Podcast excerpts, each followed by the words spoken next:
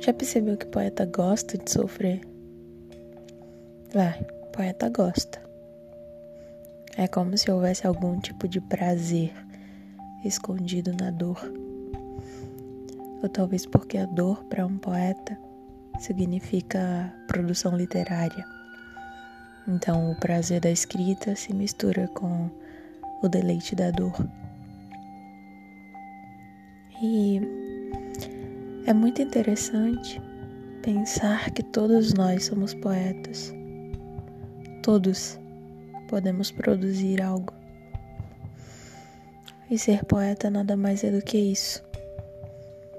Deixar que a criação flua por dentro de você e se transforme em palavras, desvirginando páginas em branco, com canetas vis, viscerais, incólumes. É, nem todo mundo vê graça em ser poeta e aprisiona o próprio talento e esquece que isso é uma dádiva. Quisera eu escrever tão bem quanto Fernando Pessoa. É. Cansei desse poema sem métrica.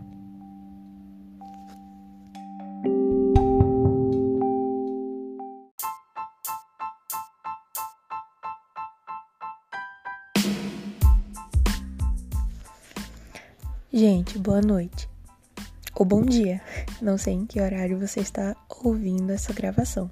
Mas sabe que poeta ataca a qualquer momento, né? E uma das coisas que eu gosto e que está presente no meu cotidiano é a poesia. Por isso eu resolvi gravar uma que saiu assim naturalmente. Eu ainda não tinha escrito ela. Por isso ficou meio quebrada, meio perdida assim em alguns momentos. Mas eu espero que vocês gostem. E é isso. Tenham um bom dia, ou uma boa noite, ou uma boa tarde. Espero que sejam felizes hoje, hein?